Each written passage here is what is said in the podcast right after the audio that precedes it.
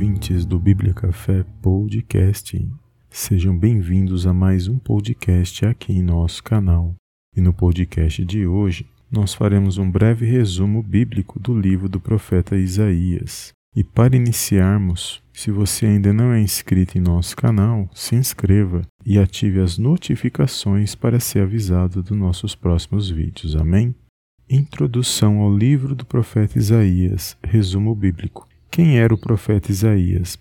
Isaías era filho de Amós, não o profeta Amós. Seu livro foi escrito quando estava em Jerusalém, capital do reino de Judá. O profeta profetizou por um período de mais de 40 anos durante os reinados de Uzias, Jotão, Acás e Ezequias. Isaías era contemporâneo de Oséias e Miqueias. Isaías foi casado com uma profetisa e teve dois filhos, cujos nomes eram proféticos e significavam acontecimentos que afetariam Judá. Acredita-se que ele provinha de alguma família influente de Jerusalém. Era um homem culto e familiarizado com a realeza e no aconselhamento de reis em relação à política externa de Judá. Segundo a tradição, o profeta morreu cerrado ao meio a mando do rei ímpio Manassés, filho de Ezequias. O profeta profetizou muitas coisas, entre elas a queda do reino de Israel, que aconteceu quando ele ainda estava vivo, mais ou menos no ano de 722 a.C., a destruição de Jerusalém, que aconteceu mais de 100 anos depois, mais ou menos no ano de 597 a.C., a conquista da Babilônia, que se cumpriu uns 200 anos depois da profecia de Isaías, mais ou menos no ano de 539 a.C.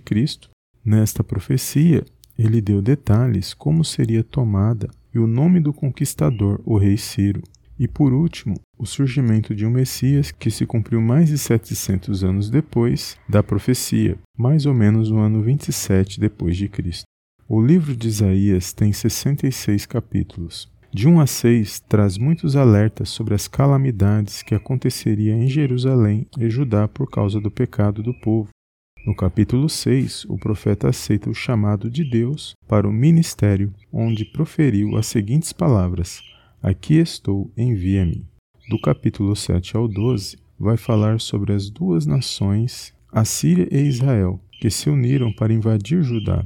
Porém, cumprindo a profecia de Isaías, o reino assírio derrotou essas duas nações e a invasão não aconteceu.